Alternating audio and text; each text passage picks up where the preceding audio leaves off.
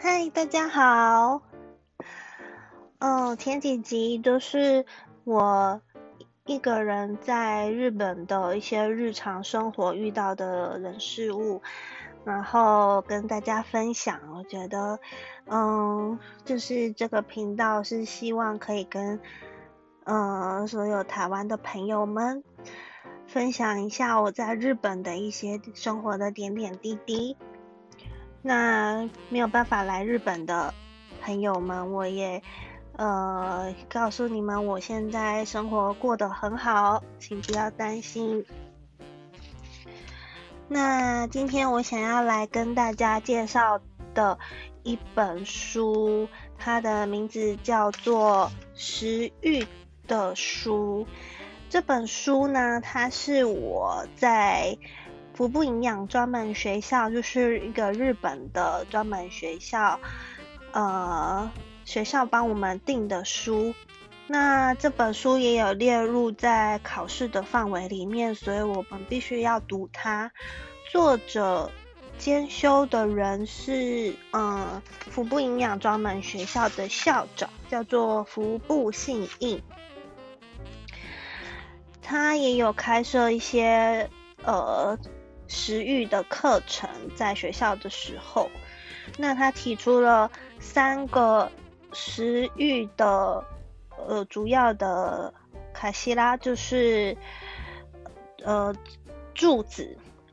他说第一根柱子就是选食力，就是你选择食物的能力；第二个柱子就是共食力，就是一起吃饭的。能力，还有第三个就柱子就是地球之时要考虑进去，就是地球の食を考える，要考虑到地球的食物跟地嗯考虑到这个整个地球的一个吃法。那为什么食欲对嗯线下的人来说很重要呢？因为 很多健康的问题，包含过包含社社会的问题，其实很多都是从吃开始的食物开始的，所以是吃的教育，在二零零五年六月的时候，日本呢就诞生了食欲基本法，并且把它列入教。教就是学校教育的其中一个很重要的指标，像台湾就会有德智体群美，那日本的话也是有呃智育、德育、体育，再加上这个食育的部分，我觉得这本书。很有意义。然后在学校学习的时候，除了学习怎么做菜、做甜点之外，也可以学习到一些呃餐桌礼仪，还有食品的文化、吃的文化、日本的一些吃的文化等等的。那这本书呢，一开始他讲到的选食力的部分，有一个专家。呃，提到，嗯，很多的这个女性呢，日本的女性都希望可以越瘦越好。那在越瘦越好的这个观念里面呢，其实潜藏了很多的危机。为什么呢？因为如果你呃，太瘦的话，或者是很勉强让自己就是减肥瘦下来的话，其实会对你的身体造成非常大的影响，甚至可能会影响到你后代的一个身体健康。那这个专家的名字叫做福冈秀星，呃，叫做福冈 Hideoki Hideoki。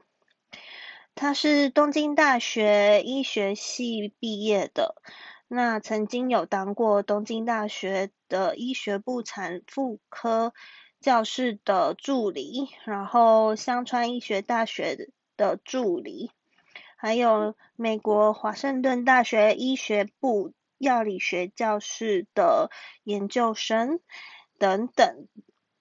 那现在他是就职在。二零呃二零零七年开始在早稻田大学的遗传遗传子和环境药因的这个研究所的教授，呃，遗传子就是基因的意思，因为它是日文直接翻译过来。然后呢，现在在综合研究机构研究院担任教授，一直到现在。所以他是一个在嗯医学方面的专家。那我们来看看他这篇文章想要告诉我们什么样的内容吧。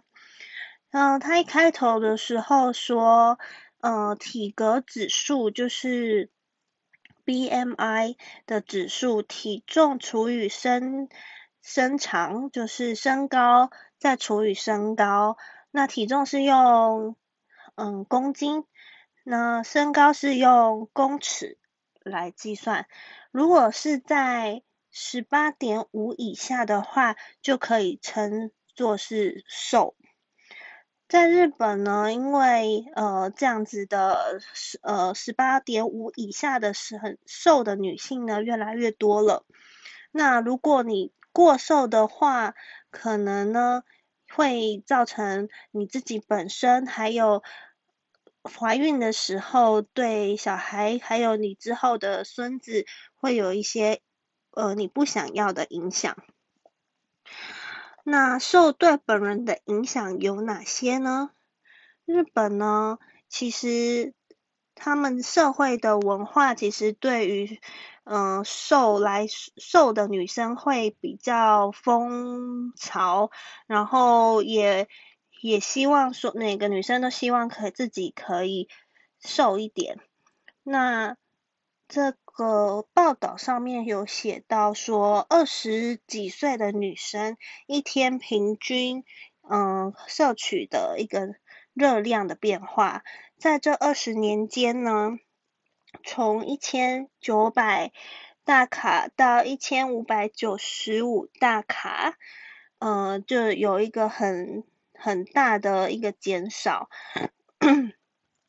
不好意思。然后在因为这样子就是减少减少的摄取热量的摄取，也造成有一些必要的营养素会呃摄取减少，那就会造成很多二十几岁的女生营养不足的一个状况。那在基因呢，就是为了要保持基因的一个正常的运作，其实最重要的就是营养素。营养素可以调节这些基因的运作。嗯，不论是呃不不足或者是过剩，都会引起不身体不正常的反应。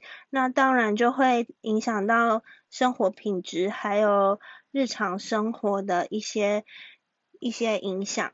那我们就来思考一下，瘦对我们的影响是什么？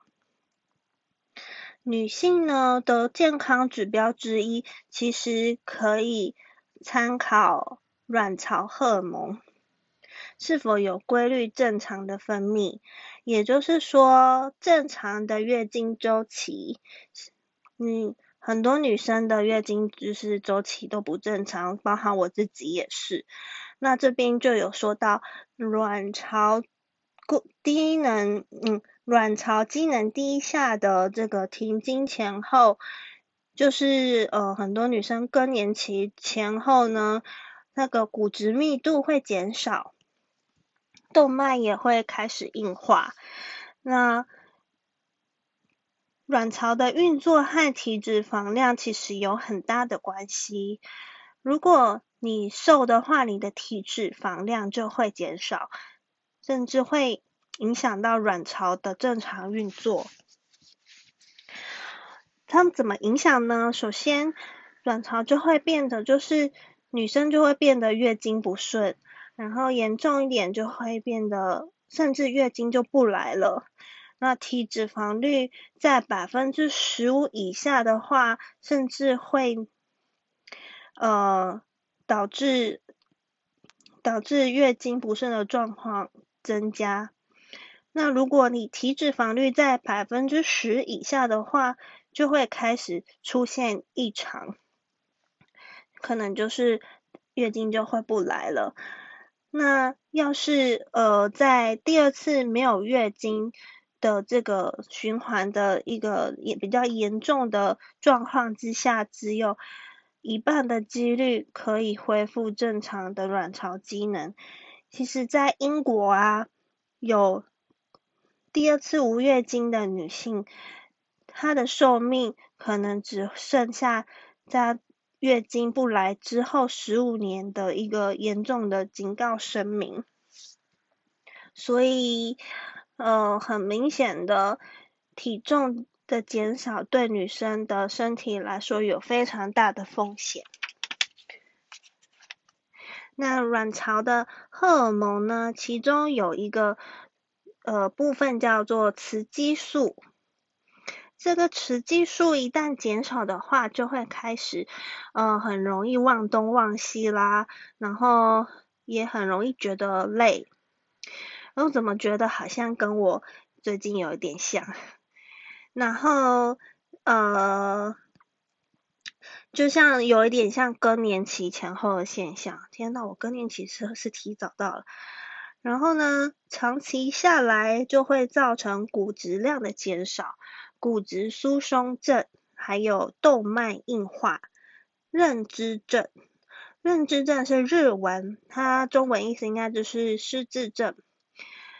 在意大利、跟西班牙、韩国，其实也不不采用，已经不采用太瘦的模特儿。那而且美国小姐的选拔标准也是在 BMI 要二十以上。代表着这个事件呢，对瘦的女性还有对女性美的观念呢，有渐渐在改变。OK，讲完了过瘦对于自己本身健康的影响，接下来我要跟大家分享瘦对小孩子的影响。那这对下一代的影响是有什么样的？很恐怖的内容呢？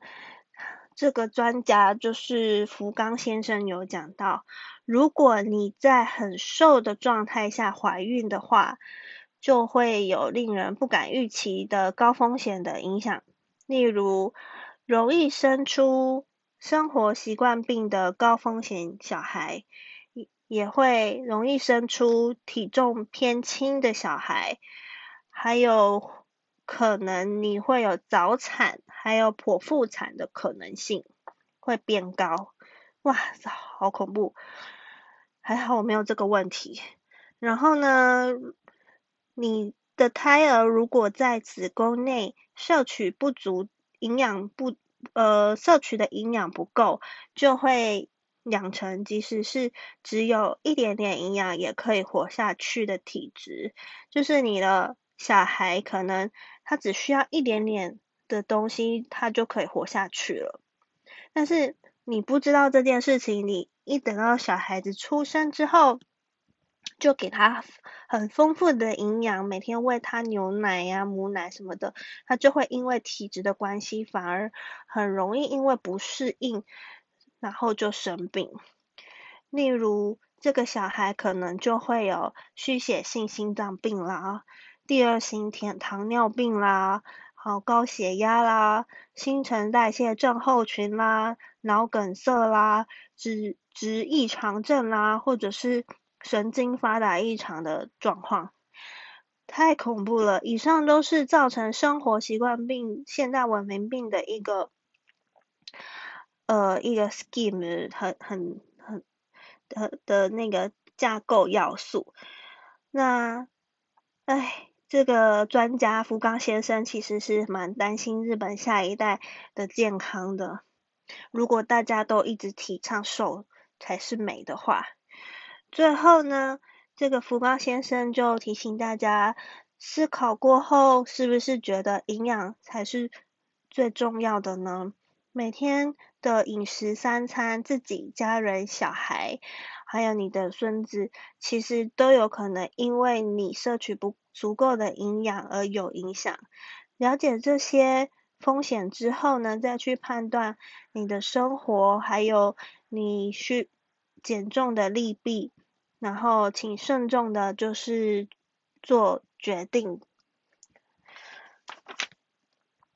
嗯，我小时候第一个广播的作品讲的是，嗯，如何用苹果减肥。